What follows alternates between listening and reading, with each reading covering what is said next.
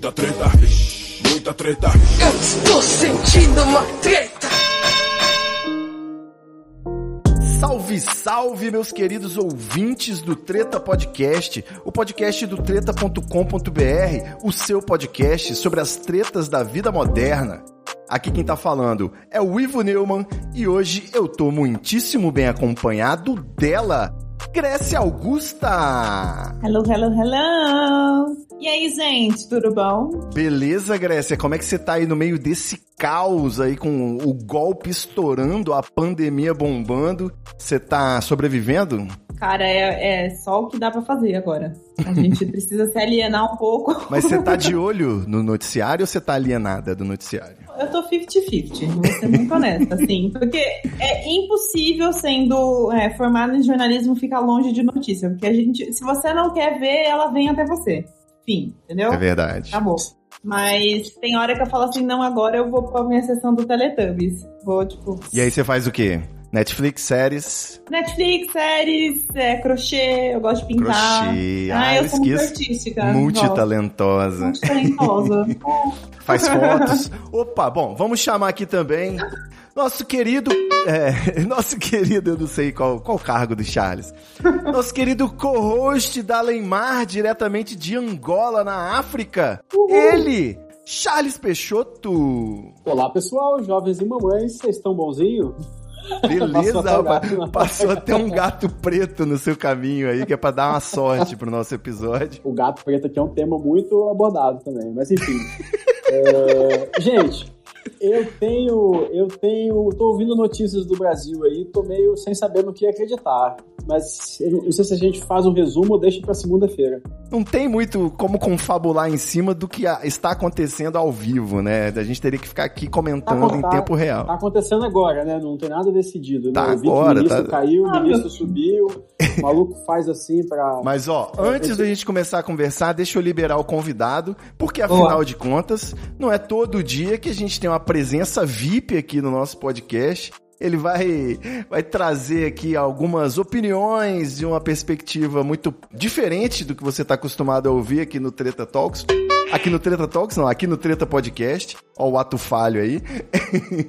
e eu vou chamar ele, nosso querido Roosevelt. Beleza, meu querido? Massa, cara. Boa noite. Boa noite, galera. Tá falando de onde? Cara, hoje eu tô, hoje eu tô em Presente Dutra, cidade do Maranhão, Olha aí. Nordeste brasileiro. É, você faz as apresentações ou eu faço? Bom, então, a galera tá acostumada aqui comigo, o Ivo Neumann, com a Grécia Augusta, o Charles Peixoto, no nosso Treta Podcast. E a gente de vez em quando traz um convidado. Dessa vez aí o Roosevelt é um ouvinte do Treta Podcast que mandou uma mensagem sugerindo um tema e eu falei, claro que podemos debater esse tema, se você estiver presente. então ele foi intimado aqui a estar conosco nessa bancada. A gente deu um jeito aqui, ó. Quem tá assistindo a gente na TV Treta tá vendo que tem uma tomadinha tapando aqui o nome civil do nosso querido Roosevelt. Então se apresenta pra gente, fala qual que é a sua profissão, já que a gente é, é um podcast, né, uma coisa meio paulista, assim, então a gente sempre se define pelo nosso trabalho. Eu sou podcaster, e você, qual que é a sua profissão? Bora, vamos lá. Conheci o site Treta, acho que pouco logo depois da tua fundação, né? Tu fundou o site em 2004, 2000... 2005. É, por aí e tal, não fazia muita coisa da vida, tinha muito tempo na, na, na internet. Conheci o Treta, conheci a galera do Jacaré, Jacaré Banguela e alguns outros aí e tal. E aí, acompanhando o Treta, hora ou outra, esse ano comecei a acompanhar mais o site de vocês, achei o podcast de vocês, comecei a acompanhar o podcast de vocês, e aí é, me interessei mais porque tu traz muitos assuntos relacionados à minha profissão, né? Então, galera, sou polícia, policial civil na área. Ih, sujou, sujou! Depois eu tenho que dar um flagrante aí na galera. Brincadeira. Deus livre. Aqui é só tabaquinho orgânico, legalizado, tá tudo certo. bicha, bicha policial civil, rapaz, tem mais do que fazer. Você vai ficar ficar de fazer, Trabalha, né? Não vai perder tempo com essas bobagens. né? Não, enfim, sou policial civil há uns 10 anos já de profissão. Já fui até militar, cara. Já fui policial militar, na verdade. Comecei como policial militar. Caraca. Foi, foi. Passei, comecei na Polícia Militar por 4 anos. E há 3 anos, 3 há 11 anos. E há 7 anos policial civil e também nessa guerra dioturnamente, cara. Bom, eu queria só, antes da gente entrar na nossa pauta, porque sim, a gente tem uma pauta, Treta Podcast aqui é coisa séria. Eu queria lembrar pra galera que tá ouvindo distraído aí, já falei, tô falando todo episódio, o Treta Talks mudou de nome, agora se chama Treta Podcast. Para você, tudo continua igual, não precisa assinar outro feed, é só continuar ouvindo a gente no treta.com.br ou no seu aplicativo. Quem quiser apoiar o Treta Podcast, pode ir lá no picpay.me barra treta para poder fazer uma, uma colaboração simbólica aí, esse valor de R$ 4,20. Você já vai estar tá participando do nosso grupo secreto com os bastidores aí, recebendo episódios extras e outros conteúdos exclusivos. A gente está com um grupo no Facebook e no WhatsApp no momento. Em breve vamos ter outras redes, outras plataformas também. Se você não pode botar o seu cartão de crédito na roda, né, não quer dar bandeira no banco com esse valor de 4,20 na fatura, você pode simplesmente mandar o link desse episódio para um amigo, alguma pessoa que vai gostar de ouvir Pô, mas conhece algum amigo policial? Manda o link para ele, vê o que, que ele acha, né? De repente, pode abalar a amizade de vocês, mas aí já não é problema meu. Também segue lá o nosso perfil treta no Twitter e no Instagram. E não esquece que toda terça-feira, às 20 horas, pontualmente ou quase, a gente tá ao vivo na Twitch gravando o Treta Podcast. É twitch.tv barra TV Treta. E agora que eu mandei o meu rap eu queria entrar aqui nesse nosso tema, né? Vamos lá. Eu lembro assim que de quando eu era criança, né, quando a galera levava aquele revólver de espoleta pra escola, lá pra pré-escola, primeira série, a gente brincava de polícia e ladrão, e eu gostava sempre de ser polícia, né? Depois, quando eu cresci, veio o Counter-Strike, talvez, não sei se influenciado aí pelos filmes ou tava enjoado de jogar GTA, eu também sempre preferi ser contra-terrorista. Eu não sei se os opostos se atraem, se é alguma coisa do meu subconsciente querendo dizer, mas o fato é que esse podcast, o Treta, sempre flertou com todo tipo de ilegalidade, né? Inclusive pontuando algumas dessas ilegalidades com vinhetas, né? Já, já tocou a vinheta da polícia aí. Mas nunca a gente tratou esses temas de maneira leviana, né, irresponsável, ou pelo menos eu espero que nunca tenha sido. Também muito, assim, eu acho que isso se deve muito ao fato de que quando eu estava na faculdade, eu estudei com alguns colegas PMs, né, policiais, e acabei ficando brother de um tenente, tenente Bonfim. A gente, ele, a gente ficava no, nos intervalos fumando um cigarrinho, né, o, o tabaco aí, o vício maldito, é, unindo a galera, unindo os diferentes. Você sabe que fumante é uma classe unida, né? Não, importa, o cara pode ser muçulmano, outro judeu, mas se tiver um cigarrinho, eles estão lá fumando juntos. E, e, aí, assim, eu ouvi muita história do, do, do Rivelino, que é o Tenente Bonfim, e acabei enxergando algumas questões sociais, assim, algumas críticas que eu fazia pra polícia, né? Aquela coisa de ouvir muito Planet Ramp. Eu acabei enxergando tudo com outros olhos, né? Com os olhos do cara que é o homem da lei, né? Que ele é, é um servidor público que sai de casa para garantir a paz e a ordem, né? A lei. Então, inclusive, na, no, no treta.com.br, como você mencionou aí, a gente tinha a seção Fuck the Police, né? Que era, a gente trazia aí de, quase diariamente alguma insurreição ou alguma cagada policial. Eu vou deixar o link na descrição do episódio aí, para quem quiser matar a saudade da, do Fuck the Police, do treta. Mas é isso. Pra gente contrariar os prognósticos e desmistificar os estereótipos, né? Estudo para não dizer quebrar o tabu. Não. A gente trouxe hoje no, no, na nossa roda um policial. e eu quero saber aí então do Roosevelt como que você foi parar na polícia, né? Como que você decidiu por essa carreira? É uma vocação? Foi um oportunismo? Ou sua família é toda de policial, igual nos filmes? Você gostou muito de Máquina Mortífera 3? Dá, uma, dá pra gente um panorama aí. É o chamado cair de paraquedas, cara. Caí de paraquedas, foi. É, família toda de bandido, né? Nasceu policial. Sacanagem. Não, era, trabalhava, era funcionário público, mas em outra área administrativa. E aí ganhava bem, mas trabalhava muito, cara. Trabalhava muito, sabe? Não tinha, não tinha final de semana, não tinha nada.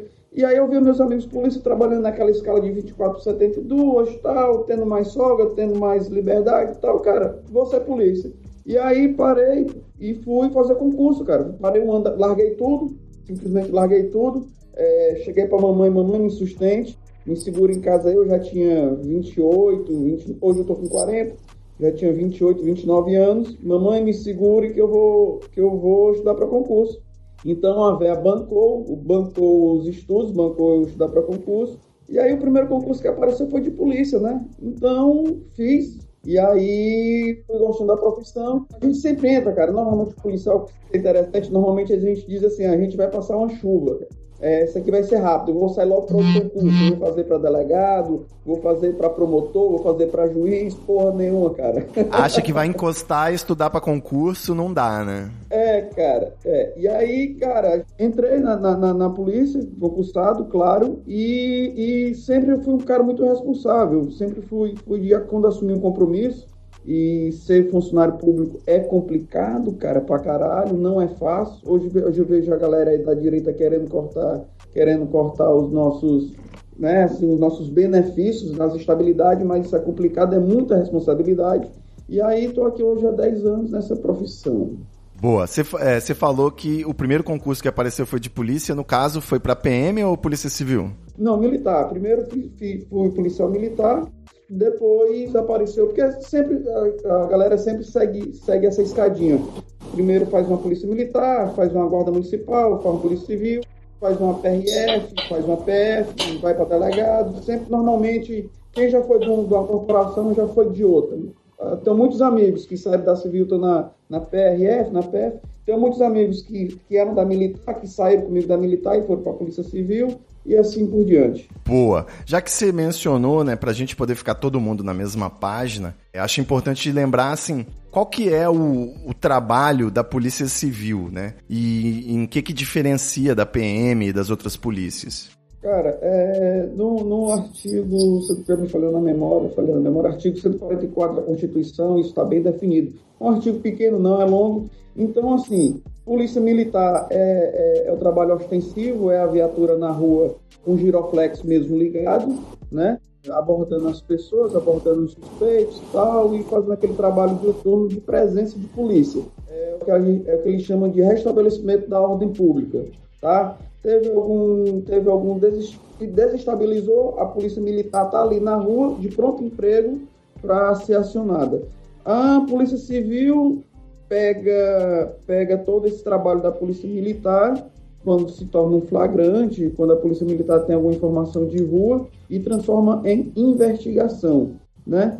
Ó, oh, a gente está numa área ali, a gente está sabendo que ali tem muito tráfico de drogas, a gente está sabendo ali que tem muito, o, muito pessoas trocando produto furto, muito trocando produtos roubados por outros objetos, a gente vai lá e investiga. Então, a Polícia Civil, para a galera entender, é isso. Polícia Civil não trabalha, não trabalha com abordagem na rua, a gente trabalha com investigação, com papel, com processo, né?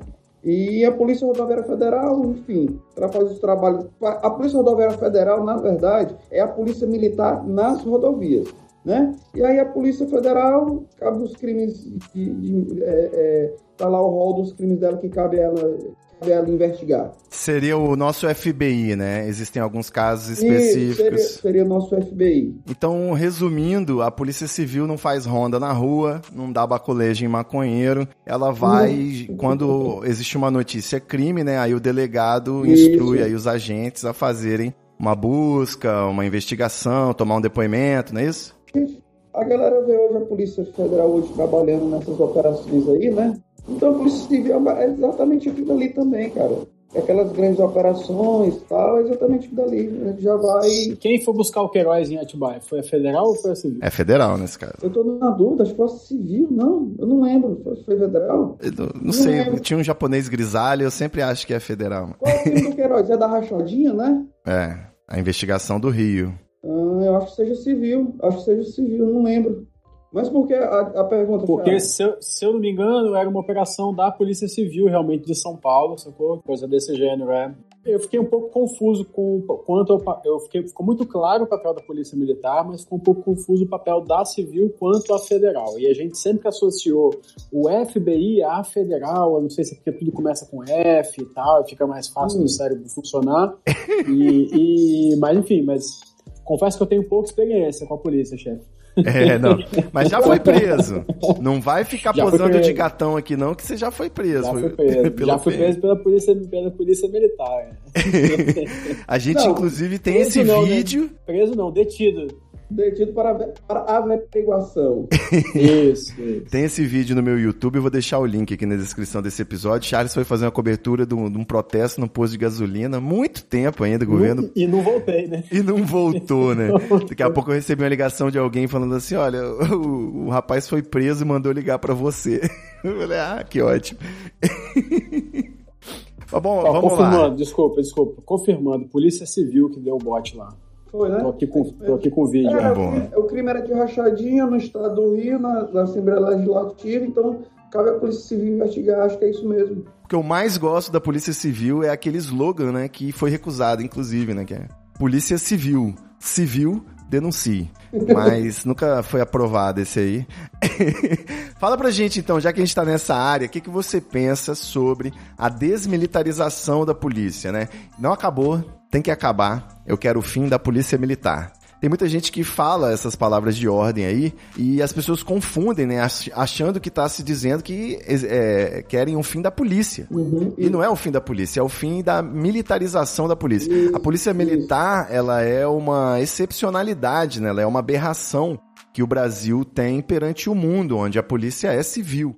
Acho que não sei que outro país que tem polícia militar também, né? Mas é uma herança da ditadura que a gente não desfez, né? Vai parte dos erros pós-ditadura do Brasil aí. É ter mantido a polícia militar. Eu queria sua opinião. O que que você acha da desmilitarização da, da polícia? Primeiro, se ideologicamente você concorda, e segundo, como que fica isso na prática, né? Como que seria isso na prática? É, vamos lá, só alertar, galera. Não tem nenhum especialista falando aí, tá, galera? Então é só uma, é só uma questão de opinião de um cara que tá dentro do sistema. Ah, não, eu sou especialista. Eu falo de mim, porra. então, pra galera, ah, eu quero né tal. Então, vamos lá. Realmente, a polícia militar hoje, ela é usada de bucha, cara. Ela é usada de bucha, porque a coisa é feita para que o soldado na rua cumpra a ordem da forma como o comandante passa para ele. Mas quem garante que o comandante dele não seja um cara corrupto ou desonesto? Então, a polícia militar, muito comandante pega a viatura da polícia militar, ó, sabe aquele, aquele, aquela cena do Tropa de Elite, que o, eu não lembro quem lá dos, dos personagens faz toda a estatística para botar as viaturas no lugar certo, tal, aí o comandante vem, porra, tu não entende porra nenhuma, quem entende sou eu, né? Então, aquilo ali é a polícia militar, cara. Não tem como funcionar a polícia militar no Brasil, ela é dentro de um sistema militarizado que ela é força auxiliar do exército. Como é que eu vou, como, como que eu, policial, vou questionar uma ordem absurda se ela entra numa ordem de cima para baixo, hierárquica, Vertical, né? que eu, tenho que, que eu tenho que obedecer a hierarquia de um comandante acima da minha patente? Não tem como, cara, a gente não tem força. E aí você se dá com vários fatores no meio disso tudo. Você dá com desconhecimento da tropa. O cara não quer, o cara não quer perder a escala de trabalho dele. Às vezes o cara tem um benefício ali dentro do batalhão, então você não tem como. Você não, não é como a polícia rodoviária, não é como a polícia rodoviária, a polícia civil, a polícia federal, que você tem um estatuto claro do meu trabalho, tra- do trabalho dos policiais. Então, no meu caso, chega aqui um delegado, alguém superior, e digo, olha, Roosevelt, eu quero que você faça isso, isso, isso. Eu, tá, peraí, bote no papel, me papel por escrito, assinado, datado. Eu olho, leio, vou investigar, vejo se não tem não ilegalidade naquele documento, certo? E dali parto, parto minha atitude. Agora, uma polícia, uma polícia militarizada que está no meio da rua, que não tem como questionar, cara. Tu, tem, tu tá entendendo o peso disso, cara? O policial não tem como questionar por que, que a viatura dele está ali. Se, ele tá, se ela se ela está ali no comércio, só porque um comércio, o comerciante pagou um dinheiro a mais para alguém para ter uma viatura ali. E a viatura não está na favela, a viatura não está na, a viatura não tá na, é, no- na, na área extrema da cidade, fazendo patrulhamento mais, mais objetivo. Entendeu? A questão, a questão complexa que a, que a galera não entende, os militares hoje não entendem. Eles acham que, que, a, que a- a- os comunistas, né, que hoje todo mundo é comunista, ele acha que os comunistas pedem o fim da polícia militar porque eles querem transformar isso, querem transformar na algazarra, porque os comunistas gostam de drogas, porque os comunistas gostam de, de criancinhas, são todos pedófilos. Os Chama o Batman, né? Chama o Batman, então. Chama o Batman. Chama o Batman, exatamente. Os polícias não entendem que isso é pro próprio, pro próprio benefícios dele, pro próprio benefício dele, que isso vai tornar a segurança pública mais objetiva no Brasil. Mas, Ivo, eu parto do, do, princípio é porque a galera mesmo não entende o que é os direitos humanos. Porque no dia que a polícia entender o que é direitos humanos, ah, compadre, no dia que ele entender que ele respeitando o direito humano, o direito, o direito humano, respeitando o direito do cidadão, da pessoa humana, do cara que ele prende, do, do preso, do, do, do, do infrator, ele vai estar respeitando dele. Porque o Estado, o Estado vai começar a respeitar ele como pessoa. Que moral eu tenho para que moral eu tenho se eu desrespeito um, um, se eu desrespeito um, um, um, bandido na rua, se eu desrespeito um infrator na rua, dou nele, bato nele, faço algazarra com ele, que como é que eu vou chegar para o meu comandante dizer, comandante, o senhor está tá, tá, tá, tá, tá infringindo a lei. O cara vai apontar com o dedo para mim, cara, tu é o primeiro, quem é tu para me dizer alguma coisa? Vai, vai te prender, na verdade, né? Se bobear, né? E vem cá, se a gente conseguir, se a gente não, né? Se por um acaso o, o Estado desmilitarizasse, quem faria o serviço ostensivo? Quem faria o serviço de patrulha? Quem faria a abordagem inicial? Serviço sujo. Cara, Charles, mas você não precisa, você não precisa, é, você só precisa tirar da polícia militar o que eles chamam de RD, DRD, é, regimento policial militar. Em, em, em alguns estados é, essa nomenclatura muda. No Exército tem esse mesmo regimento, é, é o regimento interno do Exército. Para tu ter ideia, esse regimento é o que todas as polícias usam. Tira lá o nome do Exército Brasileiro e põe Polícia Militar do Estado de São Paulo. Que é tudo isso que você explicou, né? O fato de eu ter que obedecer cegamente às ordens. A continência, a, a marcha, tá tudo nesse regimento. Nesse regimento. Né? Regimento, eu não estou lembrando o nome aqui. Então tá tudo nessas leis.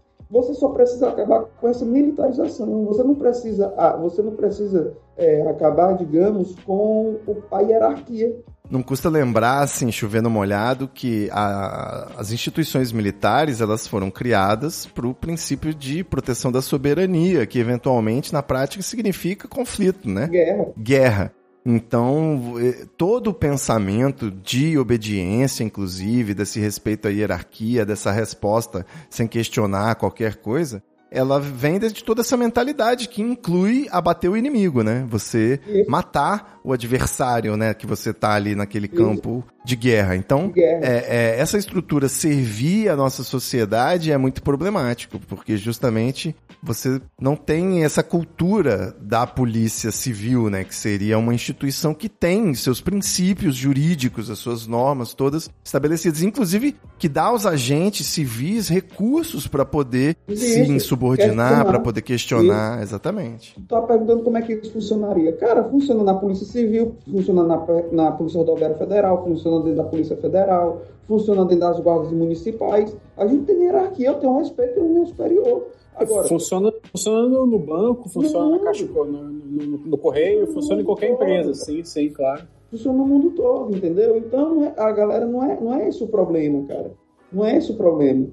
Agora, olha só, eu ia levantar o seguinte ponto. A última guerra que a gente teve aqui no nosso território, provavelmente foi a Guerra do Paraguai, que foi em 1864, igual Vila. Anote aí. Depois disso, o Exército Brasileiro ele foi chamado para atuar na, na, Segunda Guerra Mundial mais fortemente e recentemente na Guerra do Haiti, não é isso? Isso. Certo. Em 100 anos, em mais de 100 anos, desde a última guerra em território nacional, não foi tempo suficiente para a nossa instituição militar aprender a lidar com os civis? Porque ela se mantém a mesma desde sempre. Ela se mantém, eu, eu acho que ela mantém essa, opinião minha agora, né? Ela mantém essa coisa da hierarquia forte, da, da, da obediência cega, justamente para não, não, não, ter que repensar como que ela vai, vai se reorganizar. Porque se ela consegue resolver esse ponto que você muito bem colocou agora, ela teve mais de 100 anos para poder adaptar a polícia militar a uma polícia que seja acostumada a lidar com o civil. Às vezes Sim. até o exército tem mais jeito, né? O exército, por exemplo, viu o bandido foi o quê? 86 tiros no, no, no carro branco. É, não é? Eu sei que eu quase ri também, mas é triste, é triste. Então, assim, o exército a gente bota eles mais longe possível. A polícia militar é, é, um, é uma galera do meio de campo. E essa galera do meio de campo ainda não aprendeu. Cara. Os meus amigos policiais falam que eles têm um sofrimento psicológico no dia a dia de trabalho, que é o principal agente, o principal motivador desse descontrole, desse não é nem despreparo. Pra espancar os suspeitos, né? Pô, eu já vi, o brother, brother PM foi traído pela mulher, mano. Ele rolou ela num, num colchonete, levou pro motel, espancou ela, não ficou com nenhuma marca nela, mano. Uhum. Onde ele aprendeu isso? É, exato. Cara, tem uma questão importante que, que precisa ser melhorada, é o acesso. Né? Então é o acesso da, dos policiais à corporação, às instituições. Então você tem que melhorar esse acesso. Transformar em nível superior, talvez, talvez transformar o acesso mais difícil, com, com, com, com, com o psicológico, psicotécnico mais rígido, com uma investigação social mais rígida, talvez seria um primeiro ponto a se pensar. Salários melhores, Você- planos você- de carreira melhores. salários melhores, atra, atrair, atrair pessoas com nível educacional. Aí a gente vai, vai bater no ponto da- do nível social brasileiro, mas enfim, é isso. É, seria o primeiro ponto. Você falou que a gente tem 100 anos de dos últimos conflitos militares e ainda hoje a gente não consegue fazer essa, essa desassociação. A gente só tem o quê? 30 anos de, de 32, 33 anos de democracia, não é isso? É, por aí. 33 anos de Foi, democracia. foi desde Então, 84, não é isso? 83, 82, 88. 84. 88. Não, a 80, Constituição é 80. 88 é a Constituição, mas já se ensaia a democracia, né? Desde 83, que é o É, fim mas- do... Democracia mesmo ainda não tem, né? Mas enfim. Controvérsia. Enfim, É. então, desde 88 são só, são só 30 anos de evolução da, da Constituição. Então, acho que a gente a está no processo. E eu, e eu acho que esse debate entre esquerda e direita, eu acho até saudável para que a gente consiga chegar no meio, num consenso de entender que a Polícia Militar precisa ser, ser reformulada. Né? Mas vou te dar um dado. É, primeiro concurso que eu passei foi Polícia Militar no estado aqui do Nordeste, para a galera aí não ficar muito curiosa. É, minha turma é de 2010 e os instrutores, claro, todos militares, capitães, major, tal, enfim, falavam isso, que na minha turma de 2010, olha só, foi a primeira turma que, se, que a gente estava tendo a disciplina de direitos humanos. É um detalhe, né? É uma matéria aí optativa, quase. É, é optativo. Isso, isso, é quase a matéria optativa. É quase o- a religião, né? Na escola, que você tinha as matérias de Isso, verdade e é, religião. Isso. Desenho, desenho, desenho geométrico. Então a gente ainda. E quando eu saí, formei, quando fui pra rua, que eu pegava os policiais mais antigos, que os caras vinham com mais brutalidade, eu ouvia. É, rapaz, cuidado, que o novinho aí é formado nos direitos humanos. Não pode. Ah, Nós vamos tomar um tiro por culpa dele. É, não pode dar tapa na cara de vagabundo. Você falou sobre salário de polícia, eu tava fazendo uma. Por um acaso, eu tava vendo a polícia de Portugal reclamar também dos salários baixos e eu tive a curiosidade de olhar, né? Quando? Mano, qual é o policial da ponta? Salário baixo, eu digo assim, eu não quero entrar no valor, na verdade é. Quanto custa tomar um tiro para defender um cidadão? É, Qual- qual sair pra trabalhar sem saber se vai voltar. Qual seria o salário Exatamente. justo? Entendeu? Seria 15 mil reais? 20 mil reais? A gente teria que trocar o salário do político pelo do Cara, policial? Talvez a ó. gente estaria numa situação melhor? Ó, no dia, vamos, vamos botar aqui o que é que a galera vê no dia a dia. A galera no dia a dia talvez veja a realidade da polícia de São Paulo e Rio de Janeiro. No dia que aquele policial do Rio de Janeiro entender, entender que ele não tem equipamento suficiente, que o Estado não deu um colete para ele, balístico, suficiente para segurar um tiro de um disparo de, de grosso calibre. No dia que ele entender que, aquele, que aquela incursão que ele fez naquela favela, que ali é o militarismo, um pouco do militarismo ordenando, no dia que ele entender que ele não tem capacidade para subir aquele morro, que ali é um terreno negativo para ele, que ele está ele tá se pondo a risco, que ele está infringindo o próprio direito humano dele, a segurança pública no Brasil já teria se resolvido. Consciência de Entendeu? classe, né? Consciência de classe. Quando é que foi, quando é que foi instituído o caveirão na polícia do Rio de Janeiro? De uns anos para cá. Quantos policiais não. Não estou dizendo nem que o caveirão. até Pode, vocês podem até dizer o caveirão é uma arma de morte, tudo bem e tal. Mas ali, a- a- a- no início, se vê a proteção do policial, para o policial não subir lá e tomar um tiro. Cara, que dali é uma guerra, filha da puta, cara. Que merda E- e vem cá. Não, e tem colete para segurar um tiro de 762? Não tem, na verdade. É uma, tem, mas é um peso, é um peso absurdo. O exército americano usa isso. É, um- é uma placa de cerâmica. Uma placa de cerâmica Tá doido. entendeu? Mas assim, pegou, pegou um, dois, três disparos, você tem que descartar, entendeu? Mas, mas, mas, mas, Charles, mas não interessa, cara, é melhor ele, ele sem colete, Porque um tiro de, de, de, de 556 na perna, onde pegar já era, porra. Ô, Roosevelt, Já era. Pra ele- arredondar essa questão, então, fechar aqui, antes eu queria até passar a palavra pra Grécia, dá pra gente dizer que a desmilitarização tende a diminuir a truculência e aumentar pelo menos o trabalho de inteligência nesses casos, né? Pro policial a não tomar tiro. Ô, ô, desculpa, eu tô, eu tô tão animado quanto tu participando da live. Boa, boa. Vamos lá. Na verdade, tem alguns projetos em, em trâmite, em trâmite no Congresso Nacional que é para unir as polícias, é, é, juntar a polícia civil com a polícia militar, transformar numa polícia só. Tem outro, já tem projeto sim de desmilitarização da polícia militar e tem um terceiro que eu não estou recordado como é que tá. Me parece que o que mais o mais atual, o mais adiantado nisso tá, tá esse de, de, de unificar as polícias. Aliás, desculpa, o terceiro projeto é ciclo único. É ciclo único. A Polícia Civil Militar hoje pega um flagrante, traz para a Polícia Civil, certo? Certo. A Polícia Civil começa o trabalho. Então as polícias seriam meio que unificadas e a gente teria um ciclo único de polícia.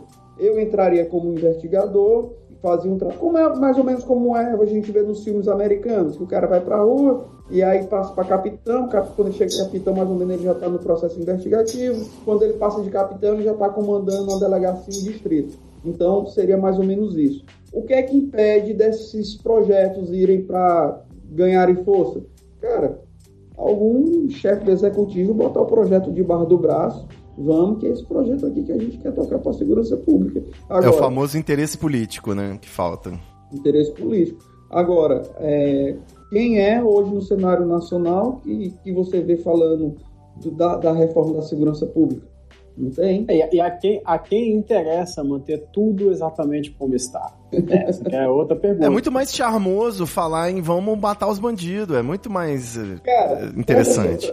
Presta, presta sua atenção. O presidente, o presidente, ó, vê se faz sentido para ti, ó. O presidente há um tempo atrás nomeou um superintendente da Polícia Federal no Rio de Janeiro. A Polícia Federal do Rio de Janeiro está investigando o filho do cara.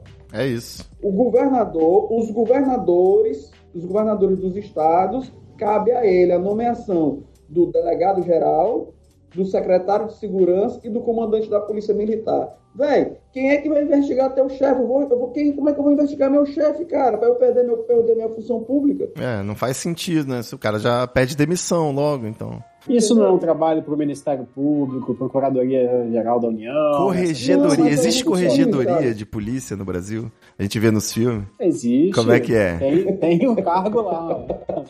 Cara, não. Na maioria das polícias, as corregedorias estão funcionando. Boa. Tenho muito amigo em corredoria. A, a, a denúncia por tortura, por maus tratos, por desvio de conduta funciona. Não é brincadeira. Eu já bati na corregedoria quatro vezes. Quatro vezes. Fui inocentado em todas. Eu não tenho aquele negócio, ah, a população não tem direito para corregedoria. Vá. Quando dá BO comigo, quando dá bronca, a pessoa tá achando ruim, olha, tá aqui o telefone da corregedoria, vai lá. Você tá achando. Porque eu tô fazendo meu trabalho dentro da, dentro da, dentro da legalidade, cara. Eu não ter medo de corregedoria. Mas ainda Sabe? tem, ainda tem isso, né? Porque é um trabalho com risco de vida, que você lida com violência e você tá sempre no limite do que, que você pode fazer ou do que, que é o abuso de poder. né? Eu, mas, mas, Ivo, eu posso, eu posso cometer um erro? Posso, eu posso, num momento de uma emoção, ver uma, uma, uma criança que sofreu uma violência, sofreu uma violência sexual e pegar o cara ali e naquela raiva esbofetear o cara? Posso, tudo bem, tranquilo. Tem a corregedoria para investigar. Isso não foi tortura, isso foi abuso da minha parte. Agora, o que, que eu não posso fazer? É pegar o preto, o pobre, o filho, da, o filho de puta no meio da rua, dar na cara dele para ele me dizer onde é que ele tá vendendo, comprando droga. Porra, cara. É isso aí. O cara, é um- o cara é um refém do sistema, o cara é uma vítima, o cara, o cara é uma vítima da sociedade. E sabe, o cara é uma vítima de um, de um sistema político corrupto, fundido, de um sistema que não trouxe nenhum, nenhum não traz nenhum benefício para ele, não o põe numa, não, não põe numa situação de, dele, dele crescer na vida. Aí eu chego lá dentro da favela, escorrachando todo mundo, dando pau em todo mundo. Porra, meu irmão, não é assim, cara. As polícias têm que entender que não é assim, cara. Boa. Tá entendendo? Grécia, você quer falar alguma coisa pra gente? Tô com saudade de sua voz. Deu gatilho essa conversa? É, eu não sei nem o que falar, cara, eu não tenho o que acrescentar. Eu não. não- Já- ele já tá teve falando problema? tudo de dentro. Tipo, eu tô gostando de participar porque eu tô ouvindo o Insider, entendeu? Então, Já teve problema com a polícia, Grécia? já. Conta pra gente. Ai, gente, que, que fim de carreira, né? Mas tudo bem, eu contei isso. Eu contei pro Ivo, contei pro Charles antes da gente participar, antes de começar aqui o, o programa. Uma vez eu tava no Tinder. E tava. Gente, uma coisa ridícula. Eu tava no Tinder, tinha foto minha, normal. E aí teve um cara que falou assim pra mim, deu, deu match e tal, não sei o quê. E aí ele falou assim: eu vi suas tatuagens. Quantas tatuagens você tem? Aí eu falei na época lá quanto eu tinha. E essa tatuagem aí do ombro? Essa daqui. Um yin e yang, pra quem não tá vendo aí. O Yin Yang. Aí eu. Ah, é o Yin Yang. Ele falou assim: você sabe o que, que significa? Eu falei: sei. É o equilíbrio. É um, é um símbolo milenar chinês. Não, você sabe que isso daí é coisa de PCC, né? Aí eu falei assim: ah, eu ouvi dizer isso aí. Aí ele: mas você conhece alguém do PCC? Eu falei: não. Eu só ouvi dizer que sim, que isso tinha a ver, mas eu não fiz pensando nisso. Aí ele falou assim, aí ele começou a insistir, falou assim, mas você tem mais tatuagem desse tipo? Aí eu falei, como assim desse tipo? É, você tem tatuagem de carpa também? Aí eu, de carpa? Não, eu só tenho essa e, tipo, tinha umas outras já, agora eu tenho mais, né? Tem Eu um só monte. tenho de atum, Aí- serve. É, Eu tô, eu tô é tu conhe- eu tô impressionado que tu conheceu o cara no Tinder, esse papo rolou, tu deixou esse papo rolar até esse ponto. Porque na primeira pergunta da tatuagem não te manda deve tomar no cu dele, cara. Então, mas é que assim, eu, eu sou curiosa, né? Eu queria entender o que, que caralho tava rolando. E aí ele falou assim: você sabe que eu sou policial, né? Aí E o eu. cara era gatinho, né, também, né? É, era.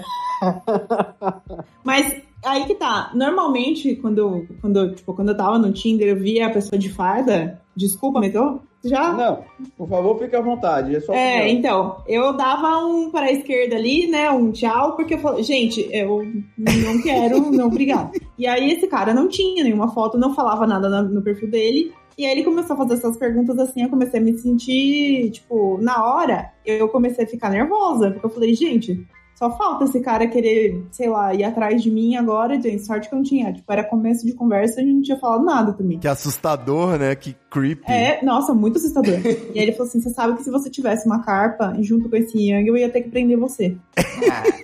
Como Aí- assim, pô? Quem tinha chamado a cama, caralho? Só se fosse. Mas não, obrigada. Não, Eu fiquei cara, imaginando é. se, se eles no Tinder também, quando vê alguém com a boina do Bob Marley, assim, já passa logo pra esquerda. certeza, certeza. Aí, tipo, depois desse dia, e aí eu tava falando, depois desse dia, eu fiquei tão encanada com esse negócio que toda vez que eu tô de regata, né? Tipo, hoje eu tô de regata. é, e eu pa- passo algum policial do meu lado assim, eu já. Eu já dou uma tampada na tatuagem, já coloco Nada, a mão, cara. não sei o quê. Que eu fiquei com, com ranço disso. Que nada, isso, isso, isso foi isolado. Já, se fosse você, já tinha feito a, a capa num lugar mais visível. e um palhaço, né, segurando um revólver também. E o ah, não, aí é o combo, né? Aí. Aí é certeza. Certeza que eu vou ser. O Mas, que, que enfim, tem mais eu- de eu- tatuagem aí, Roosevelt? Fala pra gente. Oi? Mais tatuagens aí, só pra eu saber o que, que eu não posso fazer. Tatu de cara, bandido. O que, é, que é eu- tatu eu de bandido? Eu tenho até um resumo, posso até depois de passar tu me cobrar, eu posso até achar esse, esse, esse resumo que eu tenho aqui de tatuagem, mais ou menos é, é a carpa, Nossa Senhora, Oi? É, o pai- é, é, Gente, o que que aconteceu? Sério? é Nossa, Santa. quando, quando, quando o cara toma o tiro e não morre, ele tatua santa, porra. Ah, mentira, mano. Caralho, velho. Eu- nossa, eu ia morrer, eu não ia saber disso. Não, tem, é uma santa, eu não tô lembrado bem, é uma santa, tem, tem, um, tem um crucifixo, um terço, tem algumas coisas assim bem, bem interessantes que, que a gente não, não dá pra saber, cara. Porque, Escorpião, escor- Tá ficando escorpião difícil, no lugar cara. da sobrancelha. Devo ficar preocupado.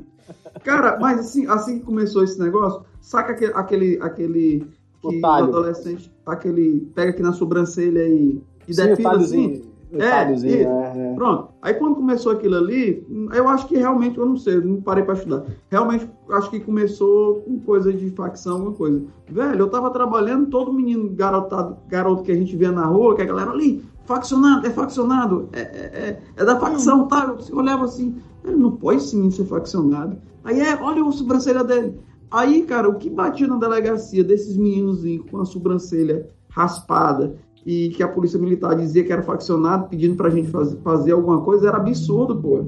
Era mesmo, mesmo um preconceito. Não, não era nada, né? Não, é, cara, não é nada. Mas isso tem muito na máfia russa, né? Máfia russa, máfia italiana, tem muito. Japonesa. É, ó, ó Japonesa. só porque você falou aí, ó. Vou, vou, mencionar. Meu pai tá no chat. Meu pai tatuador tá no chat. E ele fez em mim um, uma tatuagem de cadeia russa. Olha isso. Seu pai é tatuador? Aham, uhum, aqui. Isso aqui é a tatuagem de cadeia russa. Deu pra ver aí, não? Aham. Uhum. Nossa, belas coxas, hein? Cara, Obrigado. sobe mais um pouco a câmera aí que eu não vi. Então, chega de, de, de pornografia nesse podcast. Mas, ó, foi uma tatuagem de cadeia russa, porque eu pensei assim, ah, pô, tatuagem de cadeia russa não faz mal a ninguém, né? Ah, tá bom. se, for, se for preso na Rússia, vai ter pelo menos algum respeito, né, mano? Ou não. Ou não. Ou não. A gente não sabe. É, eu não sei se eu fiz da facção certa, né? Mas olha só, gente. O que aconteceu foi o seguinte: na verdade, o que motivou a gente juntar para gravar esse episódio, que foi a sugestão aí do Roosevelt, foi o fato do policial militar Wesley Soares Góes, de 38 anos, ter sido baleado e morto depois de atirar para cima e contra policiais no último domingo, aí, 29 de março, lá no Farol da Barra, em Salvador. E aí foi uma, uma cena muito, muito louca, né? Porque é quase um ato de terrorismo aí. O Wesley tava com o rosto pintado de verde e amarelo e estava apresentando sinais de descontrole emocional, né? A família disse que ele nunca tinha tido nenhum surto, mas ele chegou ontem atirando para cima, falando umas palavras de ordem assim, e até chegou a jogar objetos de vendedores ambulantes, caixa de isopor, bicicleta, jogando no mar assim. O Bop ficou três horas e meia tentando negociar com ele, mas teve uma hora que ele atingiu contra os. É, disparou de fuzil contra os policiais e acabou atingido por tiros dos colegas, né? Então, assim, logo depois ainda as redes bolsonaristas começaram a falar de, de, de motim, né? Falar que o PM foi assassinado porque estava se negando a cumprir ordens injustas contra os trabalhadores, sendo que na verdade nada disso, né? O contrário. Então a gente ficou meio perdido, né? No que estava acontecendo. E para melhorar a situação, o governo Bolsonaro está atravessando o que talvez seja a pior crise, né, desde o começo do governo, com a troca de seis ministros ontem, dia 29, e demissão hoje do comando das três Forças Armadas, né, nesse dia 30 de março. Então, queria que você falasse pra gente aí quais, quais são suas impressões desse episódio do PM baiano, né? O que, que você acha que aconteceu? Você acha que realmente foi um surto por estresse no trabalho? Ou, que, assim, como que você enxerga esse caso que aconteceu? É, sem dúvida nenhuma, um surto psicótico que o cara teve. Sem dúvida nenhuma. Sabe aquele Dia de Fúria? Acabei de lembrar daquele filme, Dia de Fúria, né? Então, é, o cara, talvez estresse acumulado, cara. As polícias hoje, elas não contam, elas, ela, exatamente está aí, ó, a questão que eu falei. Por elas não ter essa cultura do respeito ao direito humano, aos direitos humanos, a, a dignidade da pessoa humana, ela não tem um serviço de acompanhamento psicológico adequado para acompanhar seus funcionários, sua tropa entendeu? Quem sabe talvez se a gente, se nós policiais tivéssemos essa visão e exigíssemos um serviço de acompanhamento psicológico, psiquiátrico dentro das polícias, tanto forte quanto as corregedorias hoje, talvez aquele rapaz estaria vivo. Com certeza. Talvez a gente não, talvez a gente não teria tanto agressões policiais. Talvez a sociedade não precisaria ter tanto medo de polícia, entendeu? É, o, governo, a política hoje, e aí eu não estou dizendo que é culpa de governo A, B, C ou D, é culpa da sociedade hoje como nos enxerga, formam os policiais, dão para ele a arma e só prepara, só prepara o policial para matar, cara. Então essas, as academias são feitas para isso, para ir para rua e escrachar mesmo. Poucos, poucos são as academias e, ou, ou polícias regionais que dão uma visão mais direitista, mais, mais direitista, digo, mais de respeito à dignidade da pessoa humana. Então, sem dúvida nenhuma, aquele policial trabalhando todo dia, no estresse que tá. Eu estressei, cara, na pandemia, no início da pandemia. No início da pandemia, eu sofri um acidente pessoal, quebrei a perna, tive que passar por duas cirurgias. Na primeira semana de recuperação, quando eu saio da, da, do hospital, um amigo meu, um grande amigo meu, é, um irmão, faleceu, não por Covid, por, por outra situação. Passei dois meses em casa trancado dentro de casa por conta do acidente, por conta do lockdown, de você se isolar. Cara, eu surtei, pô. Eu tinha que ir para um psiquiatra. Mas eu paguei meu psiquiatra. Eu fui lá e paguei 300 pau a consulta, mais 600 pau de remédio. Quem é um policial hoje que tem, que tem condições de gastar 900, 1.200 reais hoje com, com tratamento?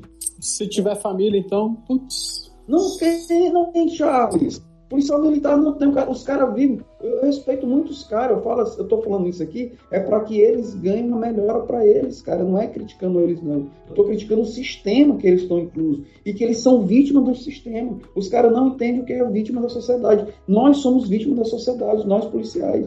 Então, aquele policial, sem dúvida, cara, surtou, sabe? Talvez um tratamento diferente do acesso, talvez se ele tivesse mais oportunidade de conversar com alguém dentro da instituição, dentro da, da corporação, de ser acompanhado, não teria chegado. Isso que eu ia te perguntar, dentro da corporação há psicólogos, como é que é o trabalho desses profissionais? Limitado. As polícias que eu conheço não tem, cara. Pode ter no estado ou outro, não sei se tem dentro da, eu não sei se tem dentro da federal, dentro da PRF eu posso ter, eu tenho muitos amigos dentro da PRF, não acho que tem, eu não acho que tem. Você paga lá seu plano de saúde e talvez seu chefe chegue aí. Você tem plano de saúde? Vai lá para o seu plano, procure seu, procure seu, seu, seu psiquiatra. Em outras polícias, em outras polícias internacionais, mundo afora, quando o policial passa pelo momento de estresse, combate, ou atinge alguém, mata alguém, um, um bandido, um tal, um suspeito, ele é afastado automaticamente da polícia, do, dos serviços e vai e passa 15 dias, sei lá, lá um tempo determinado para que ele se trate, porque ele tirou uma vida, cara. Ele tirou uma vida.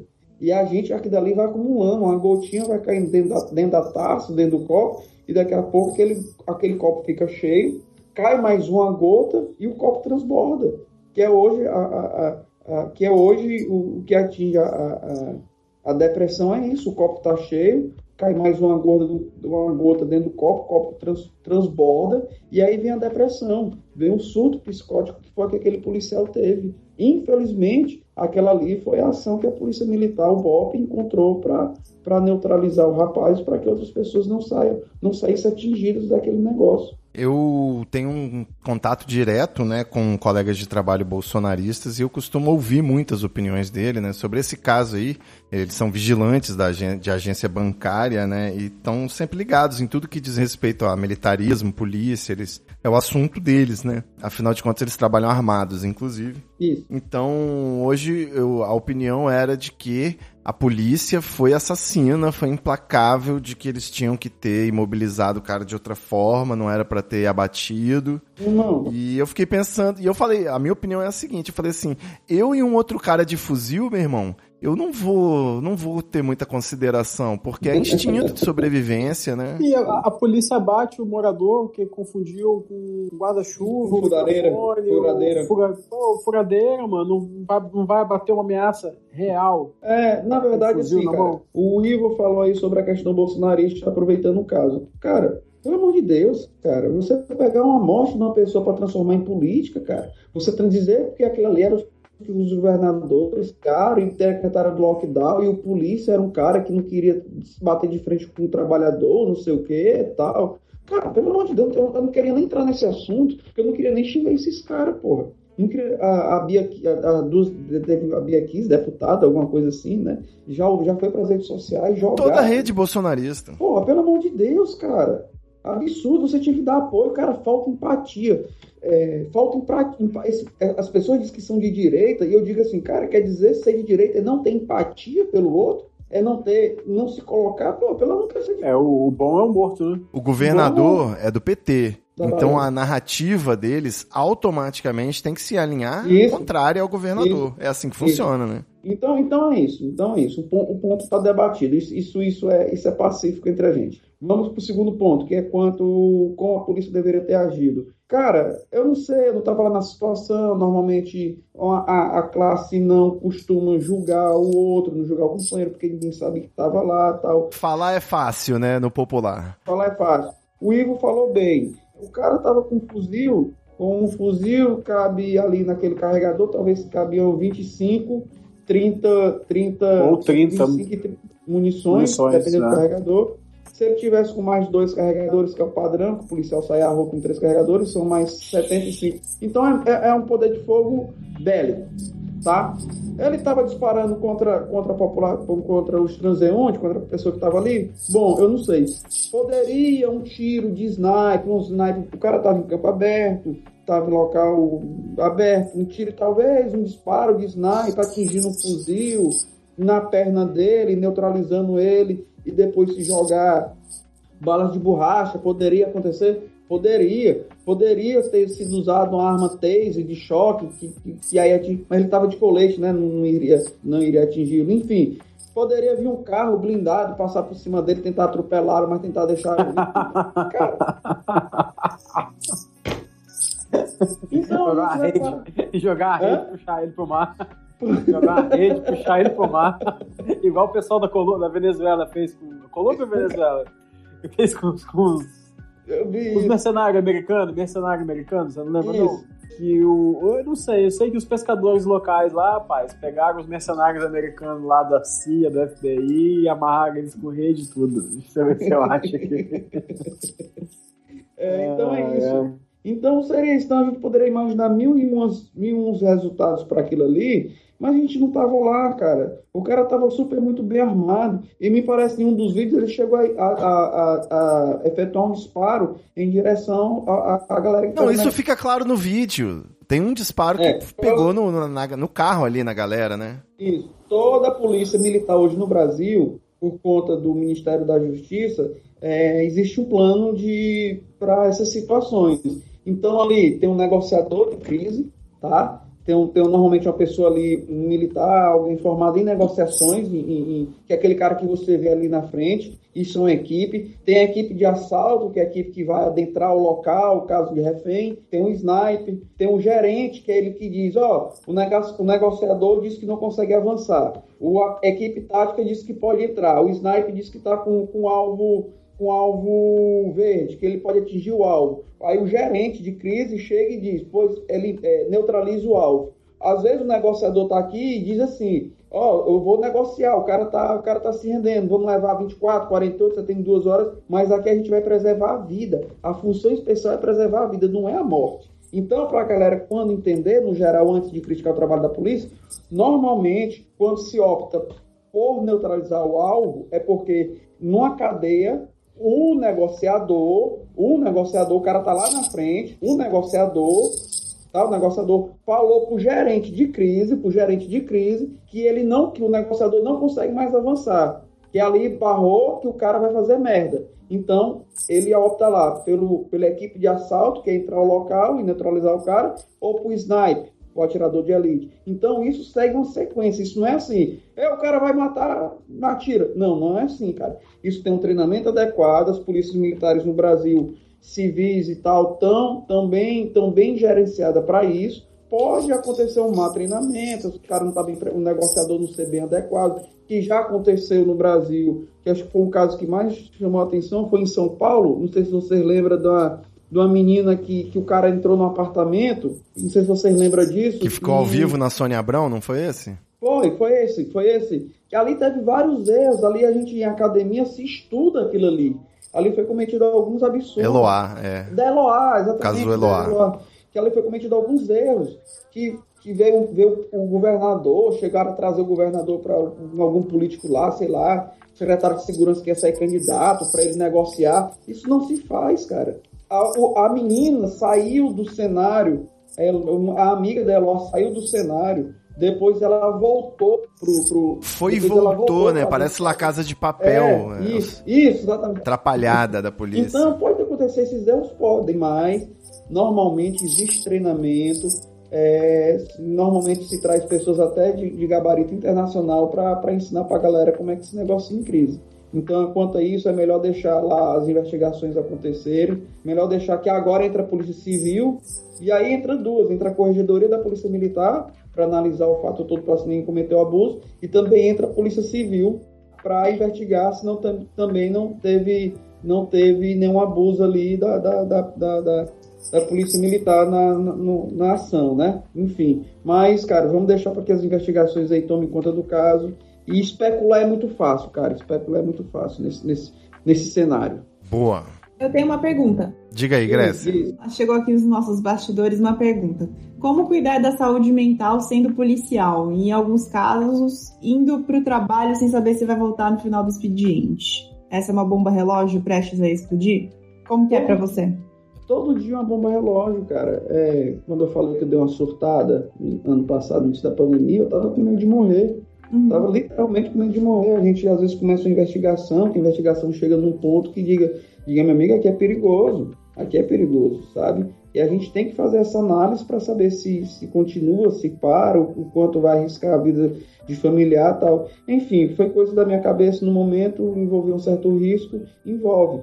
Mas acredito eu que na minha cabeça, como eu enfrento, eu simples, cara, eu tento respeitar o bandido, tá? Eu tento respeitar o, o, o, o, o cara lá que tá do outro lado, tento mostrar todo dia quando eu, a gente prende, faz uma prisão assim, que o cara é, é um nível maior, não é um bandidinho de. Porque assim, Grécia, aquele cara que tá na rua roubando celular, sabe? Esse cara não, não te oferece perigo nenhum, cara. Esse cara não te oferece nenhum. É um Zé Ruela, é um coitado. Cara grande é um cara que é um, é um traficante, que ele mantém duas, três, quatro bocas, que ele é de uma facção, é um grande empresário que está envolvido em esquema de desvio de, de, de documento de cartório, é um cara que, que acontece muito no Nordeste, é o, é o grileiro de terra, é a grilagem de terra. No Rio de Janeiro é o policial militar que sobe morro para trocar tiro com, com, com, com aquela galera ali do morro, sabe? Então, isso, isso pesa. Mas normalmente não é tão, não é tão, o trabalho não é, não é tão extenuante da, da forma como, como se pensa. Tem um tiroteio, pode, o cara você vai abordar e você vai se arriscar numa abordagem, porque pode um ladrãozinho de celular estar tá com 38, com 6 munições, e eu com um fuzil que cabe em 30, Noiado, né? para ele, para ele ser mais rápido que eu. Noiado, cara, com a faca. Olha, você não tem ideia do quanto é arriscado a ocorrência com faca, cara. Eu tenho um medo absurdo. O cara com faca comigo, ele não chega a 5 metros de mim. Não chega, cara. E, e tem, tem que o Jair tem que ensinar, cara, a técnica pra tomar a facada e não, não morrer. Caralho.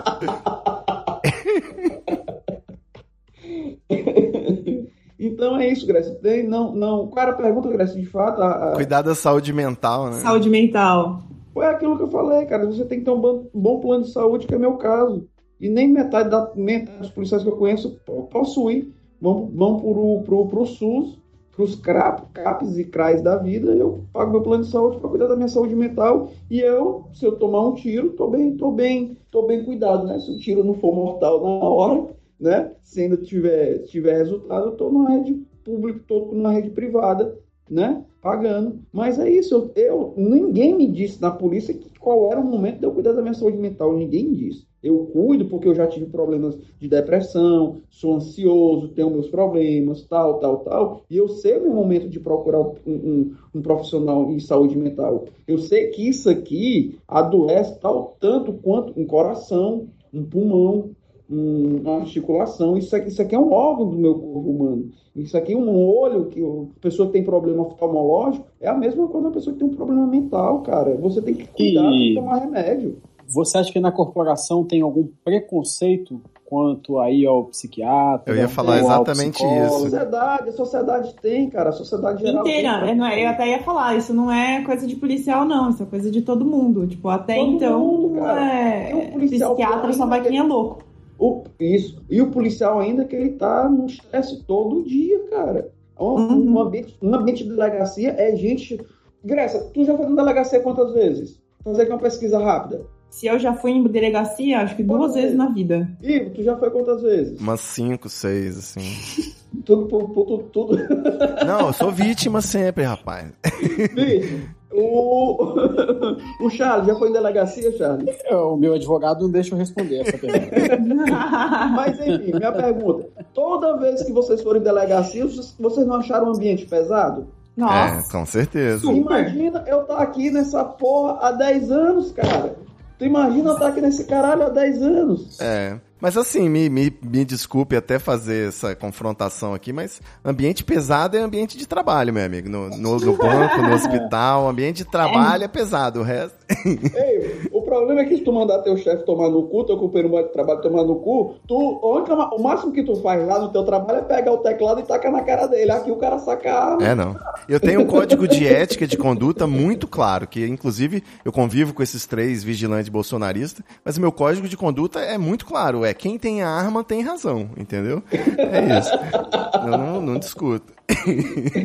por aí, cara, por aí. Olha só, pra gente chegar aqui num ponto que eu considero central, a gente falou da saúde mental, aí o cara realmente aparentemente surtou, né? Não dá pra ter outra explicação, mas a gente fica muito assustado com um verde e amarelo pintado na cara. Na minha opinião, ele é um sintoma de um surto coletivo que está acontecendo nas PMs e, e, no baixo clero, digamos assim, do exército, né? Que é a base do, do bolsonarismo. Então, falou em bomba relógio, né? É, é, o governo Bolsonaro ele empoderou o autoritarismo no, nos quartéis, na corporação policial. Como que você enxerga? É, aliás, eu, eu, emendo isso né, na, na pergunta: como que é ser progressista nesse ambiente policial? Eu tenho um irmão que é da Marinha e eu sei que um dos maiores problemas dele é conviver com negacionismo, conviver com opiniões é, que flertam com fascismo muito facilmente, né?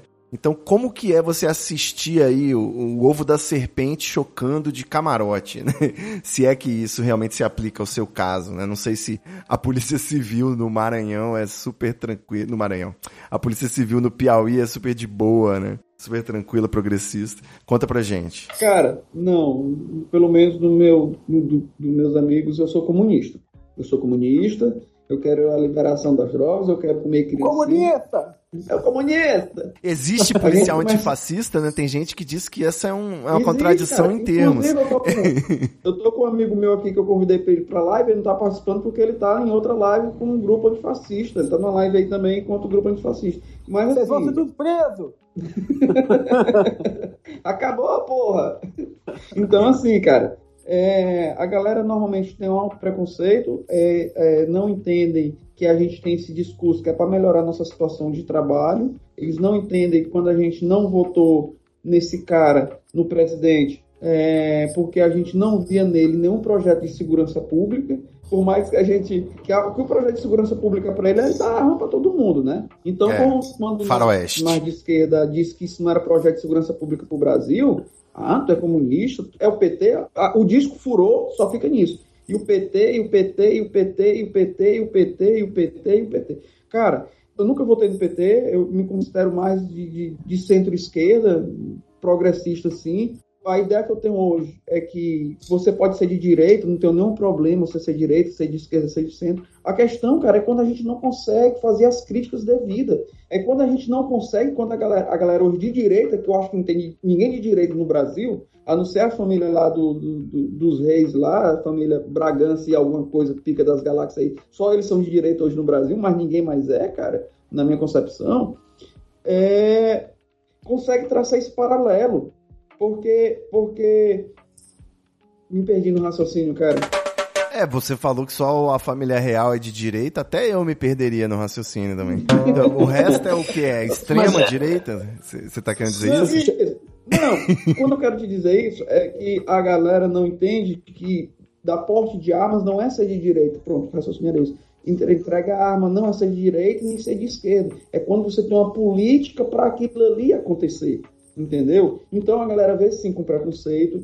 Em, em certos grupos eu não falo mais, não me manifesto, não me manifesto mais, a galera vem, tenta provocar, tenta falar, cara, eu não, eu não debato mais, com você eu não debato mais. Com outros amigos que são bolsonaristas, eu debato, sento, tomo uma, tal, a gente conversa de boa. O problema é não fazer as críticas. O governo hoje derrubou três ministros, três, os três representantes das Forças Armadas, que a última vez que isso tinha acontecido parece que em 1800 alguma coisa, no governo, não sei de que é alguma coisa aí, tá? Então, cara, isso é muito grave. E você não consegue fazer essa crítica. Pode crer. Você pode ser de direita, compadre. Seu problema, meu problema não é você ser de direita. O meu problema é quando tu não consegue fazer a crítica a quem tu votou quando não consegue evoluir na, na, naquela situação de que hoje a situação não está favorável nem para mim que é de esquerda, nem para ti que é de centro e nem para ele que é de direita, cara. É, vai todo mundo perder, né? Como disse a profeta. Tá todo mundo perder, cara. É aquela velha história da barata tá com raiva do tá com raiva do grilo e volta no baigon. não é isso que dizem? É, é isso. Pode ser, tá bem, bem colocado, né? aqui, na, na sua opinião, na sua opinião, qual é o, o, o cerne, o core, qual é o grande motivo dessa galera aí, segurança e, e os policiais, apoiarem o Bolsonaro? Se eles conseguem ver que aquilo realmente favorece eles de alguma forma ou se eles não conseguem entender que eles são a massa de manobra do momento, né? É, cara, eu acho, eu acho que uma certa ignorância que a galera, o, o brasileiro, né, ficou revoltado com, com essa questão da Lava Jato, do PT e tudo, do, do que foi, né, do que, do que se tornou, é um momento político que a gente vivia, na verdade é isso que eu quero dizer, que iria um nome de oposição, apareceu um cara dizendo que ia dar arma para todo mundo, que era contra estuprador, que era que tinha que matar, que bandido bom é que bandido morto. As polícias já cansadas no trabalho de ninguém achar que ninguém está fazendo nada, ninguém está fazendo nada, esse cara vai fazer tudo pela gente. O cara jogou o conto da princesa e pronto, cara. Botaram no cara, entendeu? E o resto é fake news, o resto é fake news, mas, ignorância. Mas, se eu for botar arma na mão de todo mundo, teoricamente eu tô arrumando mais encrenca pra polícia, né? Sim, mas a galera não consegue ver isso, Charles. É um, é um, debate que ele virou até um clichê do, do Tropa de Elite 2, mostra lá, né? O, o que, que o sociólogo é... tem a propor contra o crime. Isso, justamente. O, soci... o, cara quer dar, o cara quer tratar bem preso e ele acha que isso vai resolver o problema da criminalidade, né? O cara já pensa, isso é uma contradição Mas, lógica, né? No dia que preso der voto, no dia que o presidente volta do Brasil, o sistema muda, cara, porque os caras vão ter que ser bem tratados. Exatamente. Entendeu? Eu tenho essa teoria, eu falei, eu falei isso com uma certa ironia, mas é mais, mais ou menos isso mesmo. No dia que o preso der voto no Brasil, o sistema vai, bem, vai ser bem tratado. Cara, a região que eu trabalho, é, e já tive experiências, quando chegou o presídio, que com a forma mais, mais humana de ver a coisa, a criminalidade diminuiu, cara. A gente sente isso. Entendeu? Quando deixar de misturar preso, a, e tal. Cara, eu, eu entro. Cara, é incrível isso, bicho. Eu queria mostrar isso para vocês, mas infelizmente por questão de segurança, assim, eu não posso mandar para ver como é dentro do presídio. Mas eu entro dentro do presídio, converso com os caras, aperto na mão dos caras. Os caras me encontram no meio da rua, Marcos, como é que é? Tal, tal, tal. A gente conversa, bate boa. Claro que tem a ala mais perigosa, daqueles caras que você não pode entrar ali, tal, tal, tal.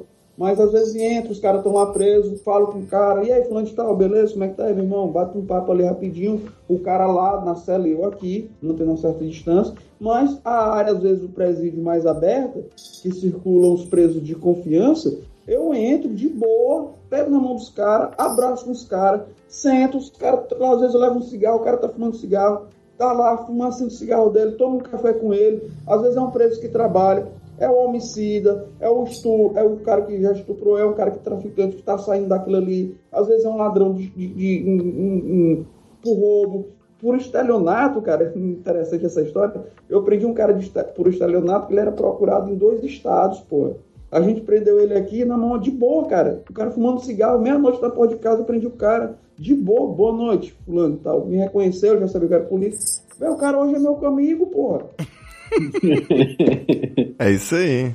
Os melhores não, filmes são assim, né? Os anotados de policiais. Paga, a, a, no dia que a gente selou essa amizade, foi o dia que a gente se encontrou no bar, e ele não me tinha me reconhecido, eu tinha cortado, tirado a barba, até não me reconheceu, eu tava de boné. Quando eu levantei, que ele deu aquele susto assim, porra, cara, é tu aí, apertei a mão dele, começamos a beber, beber, beber, beber.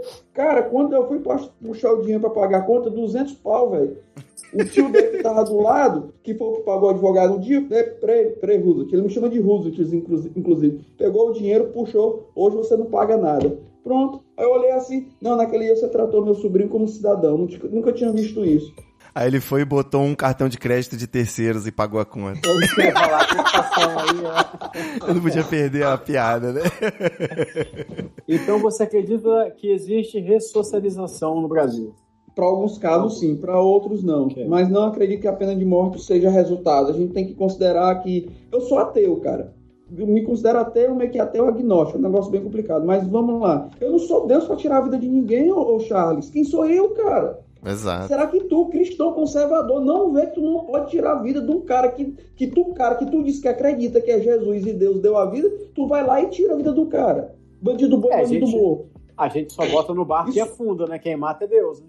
Cara. É, e o percentual de erro policial, né? Sim, que tem também, que ser incluído cara, aí. Também, é. sabe? Então... E, gente, é, é pena de morte é, é o caminho. No Brasil é o caminho para queima de arquivo, porra. Não, a pena de morte já existe, cara. né? É isso. Já existe. já existe. E, cara, o, o, o, esse negócio dos direitos humanos que a gente tava falando, a galera diz assim, meus amigos, ah, hoje a gente não pode matar vagabundo, não pode fazer não sei o quê, não pode fazer não sei o quê. Meu irmão, o, a gente tá desde a ditadura militar matando gente, velho. Eu entrei na polícia, vocês mais antigos, vocês já matavam assim a torta e a direita, cara. Eu conheço polícias que já tem mais de, sei lá, 10, 5, 15, 15 confrontos, já matou mais de 10, 15 pessoas, porra. É, isso aí. Tá entendendo? Então tu já vem matando vagabundo. Ó, galera, toda vez que eu vou falar vagabundo é só a expressão que a gente usa na rua e tal. Então, tu já vem matando bandido há muito tempo, cara. Tu não tá entendendo que. E assim, cara, isso aumenta, ó. A violência policial só piora a bandidade, cara só piora, porque eu já li algumas coisas que isso causa um certo. Um, é, o efeito colateral disso é muito grave, cara. É como os Estados Unidos jogam uma bomba lá no uhum. Iraque. Ele mata, ele mata, ele mata o, o, o terrorista e mata a família do terrorista que não tem nada a ver. Ó, olha só, pra, eu queria é, poder ter esse bloco, né, nesse episódio, pra gente fechar que é como como que você, policial, você está aqui num podcast progressista, né, onde a gente escancaradamente fala sobre contra o proibicionismo, né? A gente brinca que dar parabéns às drogas, né, que mais uma vez venceram a guerra às drogas. Então, eu queria saber a visão de um insider, né? A sua visão como policial, é, de como que você enxerga esse problema, né? Você não acha que a polícia está enxugando gelo, que a gente poderia liberar uma parte... Falam, né, que é, é, esse, a proibição movimenta a, a, a força policial, né, que é um mercado, não sei o que, que as pessoas perderiam o emprego. Eu acho que não é, não é claro que a gente iria usar esse efetivo é, na nossa sociedade, né, queria sobrar o pessoal que ia parar de investigar a venda de, de, de maconha. O que, que, você me diz disso aí? Uh, Ivo, vamos lá. A galera diz assim, ah, porque se liberar maconha, a galera vai consumir tudo. A maconha é a porta de todas as drogas. O cu deles, porra. A porta, de todas as, a porta das outras drogas é tabaco e, e álcool, porra. Eu não conheço nenhum hoje usuário, conheço muitos usuários que eu chego na família, tento, tento me introduzir, introduzir mais um pouco assim para entender a situação. Usuário do crack, por exemplo, que é a droga mais destrutiva que a gente tem hoje no Brasil, que o cara não tenha passado pelo álcool, pelo tabaco. Então, como é que ele conheceu a droga?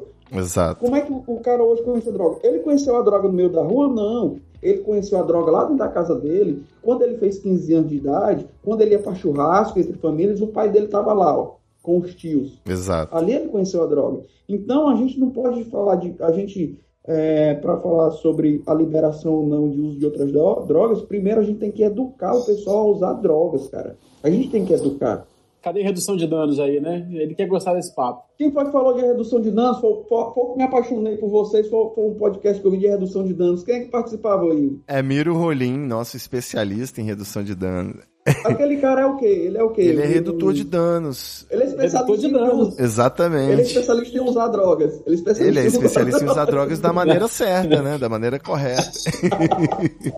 então, eu, eu falo com esse, esse papo mais, mais aberto assim, porque, é, cara, eu não nasci polícia, pô. Então, é, é, o contato que eu tive com, com, com, drogas foi na adolescência. Tive contato com, com, com maconha, com, com loló, lança-perfume, mas isso há muito, há muito tempo, cara, sabe? E foi assim, cada um, cada um tem a sua, né?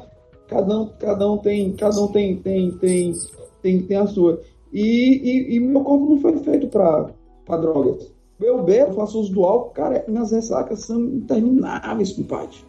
Meus amigos, a gente, eu salgo com a turma, a galera tá lá usando o baseado dela, usa, usa a cocaína dela, usa o pozinho, tal. A gente, então a galera volta para casa e a sociedade cria esse preconceito contra a maconha e a cocaína. O crack eu não entro, cara, porque é uma droga muito destrutiva. Então não daria pra gente fazer, falar de liberação da, da, do crack. Então, para falar de, de, de proibicionismo ou não, a gente teria que falar primeiro do uso adequado do álcool.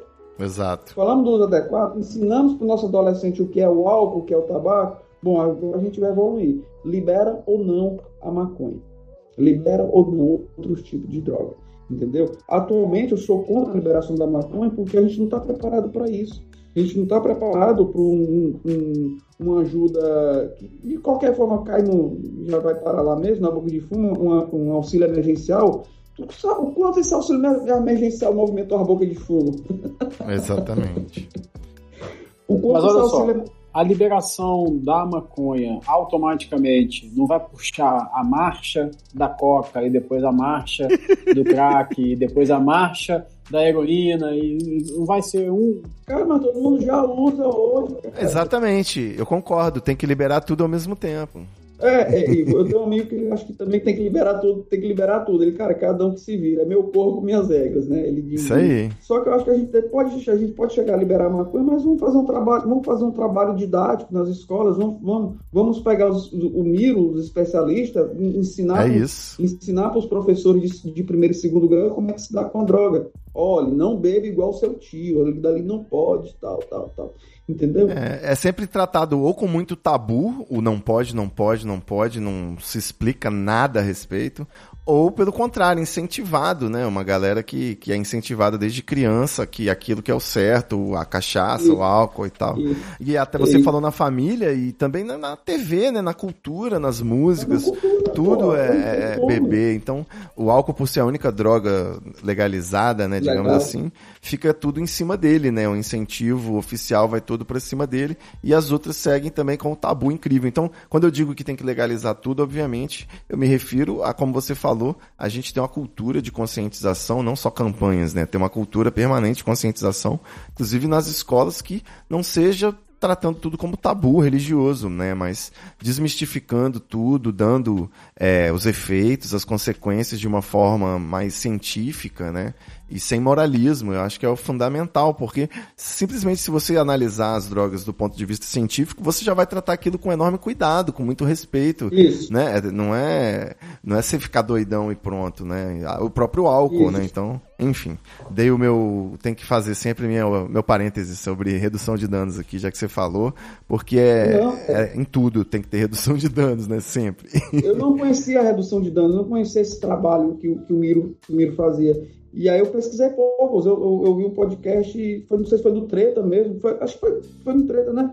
Isso. falando com ele, ele falando das raves, que ele testa os LSD, que ele testa. Isso. Que ele testa coca, que ele pega lá a coca do cara e divide em 10 pacotezinhos, ó, você, você vai usar esse pacote em tal. tal e dá os canudinhos, tem o kit com os canudinhos. É verdade, cara. Exato, kit sniff é o nome. É, eu, eu, kit. Sniff. Kit sniff. Por quê? Porque é a cheirada, né, em inglês. Em sniff. É, é, isso é internacional. Mal, foi mal. É, foi mal, foi mal. Não, o Miro trabalhou na Europa com redução de danos, então é bem legal esse então, trabalho. Então, isso é interessante.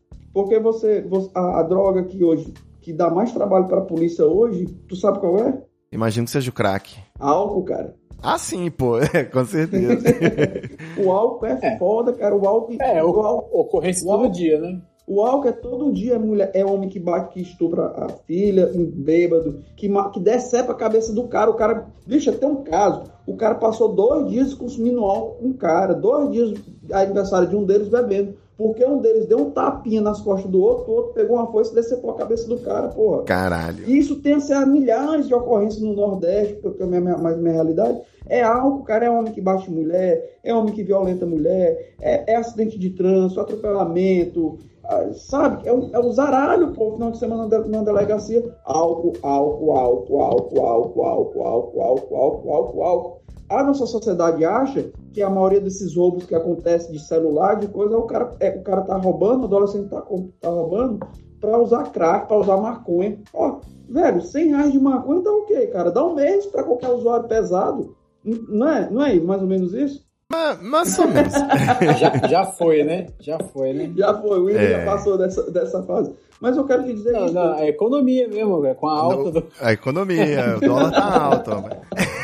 então, o cara hoje rouba não é pra, não é pra se drogar, ele rouba pra sustentar, pra comprar um celular bom, pra usar, pra, pra, pra estar tá numa Hornet bacana, pra estar tá, tá rodando uma motozinha boa pra comprar, pra comprar uma roupa. Porque a sociedade hoje diz que você tem que só é alguém quando você anda bonito, quando você anda cheiroso, quando você anda de moto de carro.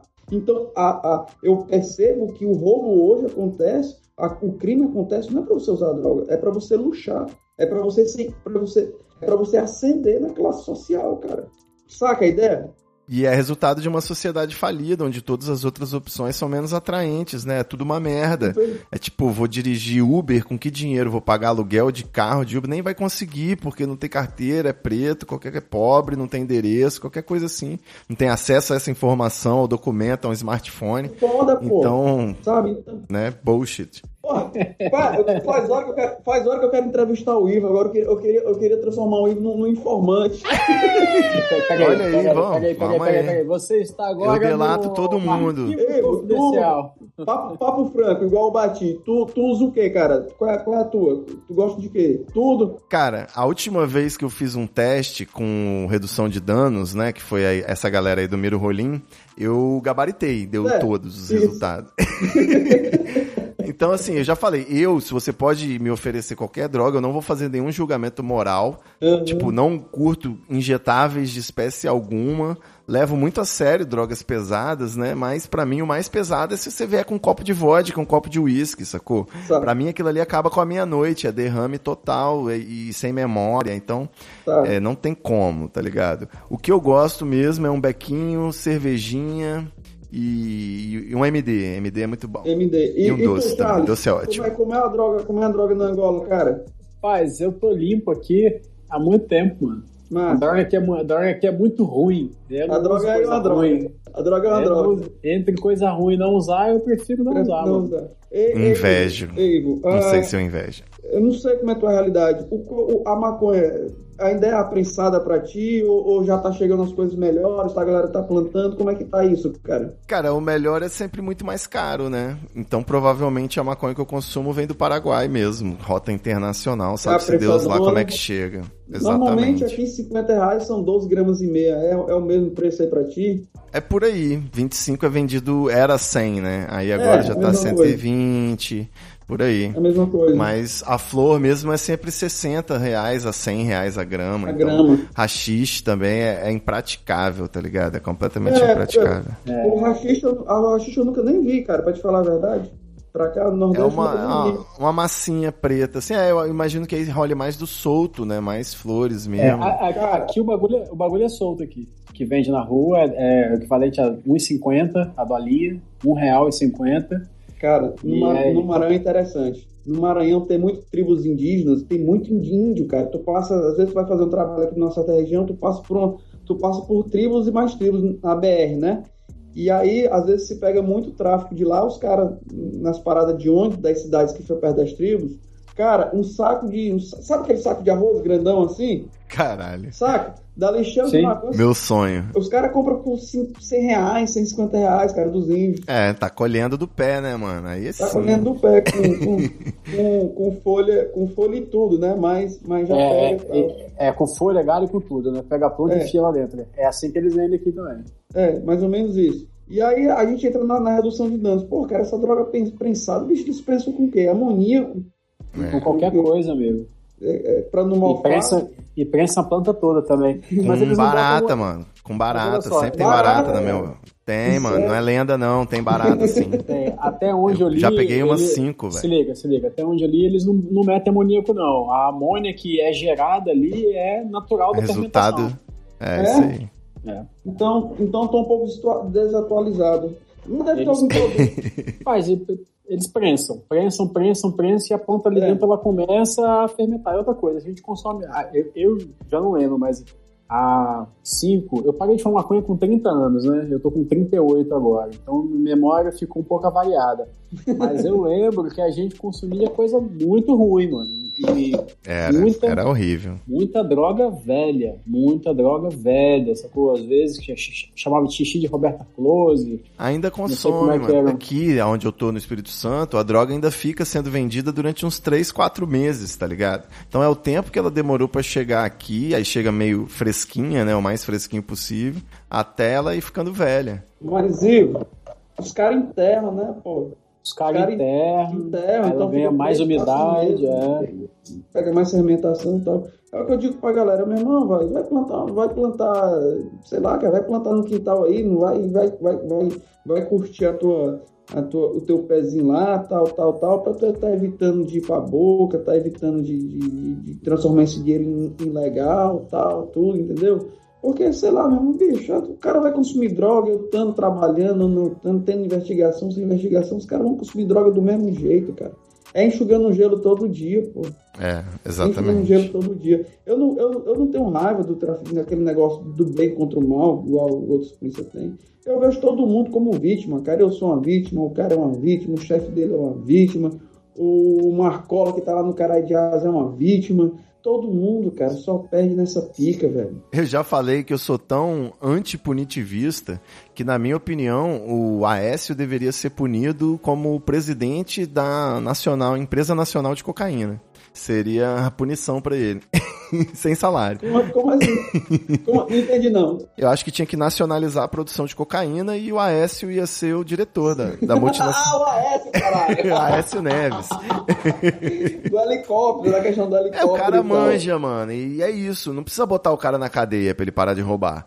É só botar ele pra fazer um trabalho Uma comunitário aí profissão certa. e fiscalizar, exatamente. Tipo, Ele, ele não ia querer nem ganhar dinheiro mais, mano. Ele ia ficar só beneficiando o produto. é. Eu não sei como é a relação aí nos outros países que liberaram agora, recentemente, como é que tá, se, se, se o tráfico diminuiu e tal. Gente, Aparece tanta coisa que eu, normalmente eu vejo pela, pelo G1, pelo UOL tal, não sei se, se as notícias são, são, são mais precisas, mas assim, vocês têm notícia como é que tá a criminalidade nesses lugares que, que houve a liberação recente? Até onde eu sei, as estatísticas são sempre ótimas. A diminui tudo, diminui caso de overdose, no caso de Portugal, por exemplo, que legalizou a heroína. Diminui caso de overdose, diminui. De- Legalizou não, né? Diminui Descriminalizou. tráfico, diminui o tráfico, melhora a resposta, a conscientização, diminui a, a penetração entre Melhora a qualidade do produto. Não, é sério. Diminui a penetração nas faixas mais, mais de etárias mais baixas, né? Entre as crianças. Pelo menos assim, até onde eu li, né? Esses estudos aí, principalmente em Portugal, na Europa. É. Nos Estados Unidos é isso. A questão é o, o dinheiro que manda. Então, essa é. É. uma guerra vencida. A gente sabe que vai ser legalizada a qualquer momento. A questão é se isso vai ser justo, né? Se as pessoas que estão presas até hoje por causa desse crime, que vai deixar de ser crime, se elas vão ser reinseridas na sociedade de uma forma decente, Como né? inocentes, né? Provavelmente a resposta é não. Como inocentes, né? Exato, pô. O crime deixou de existir. A Grécia falou que como é que eu enfrento a bandidagem, com medo da morte. Cara, o que mais me estressa, velho, hoje não é isso. É estar nesse sistema enxugando gelo, cara. Eu vendo que a gente tá errado, a gente tá errado, a gente tá errado, a gente tá errado. E eu não posso fazer nada, é meu trabalho, eu tenho que cumprir a lei, cara. Eu não posso dizer, chegar pro juiz, ó, não vou prender o cara porque esse combate ao tráfico, porque É. a gente tá enxugando gelo. Eu não posso, cara. Entendeu? Então é isso aí. É isso, galera. Essa conversa rendeu. Eu acho que a gente vai ter que fazer um episódio parte 2. Na verdade, eu tenho certeza que isso vai ter que acontecer. A favor. Mas eu vou me despedindo. Grécia Augusta, passa arroba aí pra galera, quem quiser seguir você nas redes sociais. Por favor, gente, vai lá, me segue no arroba, arroba Grécia, tá? Vocês escrevam, por favor, por extenso o arroba, porque é assim que as coisas funcionam. Tô lá no Twitter, vocês podem me seguir lá ou no Viajane Podcast também, que é meu outro podcast de viagens. Beleza? Boa, viagem que foi o tema do nosso último episódio. Ouve Muito aí bom. você que tá chegando agora a maratona, o Treta Podcast. Dr. Charles Peixoto, pra seguir o senhor aí, ter notícias de Angola, arroba Charles Peixoto. É, arroba Charles Peixoto e Charles Peixoto em todas as redes sociais. Recentemente, eu fui convidado para o meu primeiro podcast, olha quem diria, né? Fui- Opa, olha aí. Não, tem um. um- é, é, o pessoal fala que o. Ai, rapaz, que ele.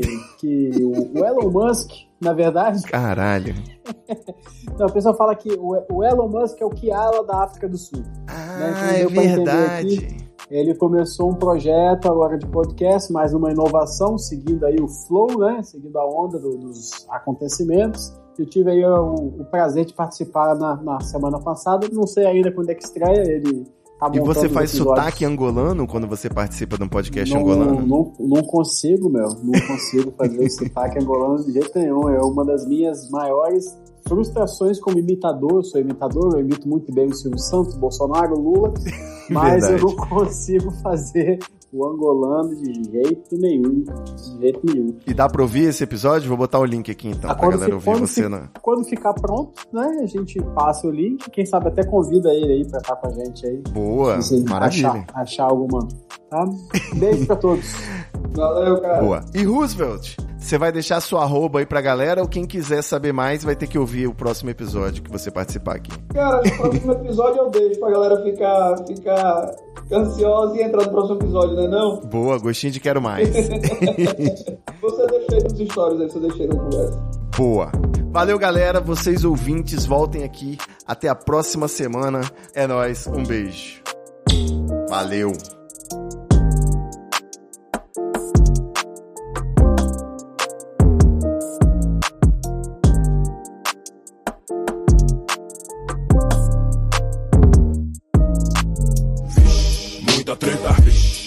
Treta. Eu estou sentindo uma treta.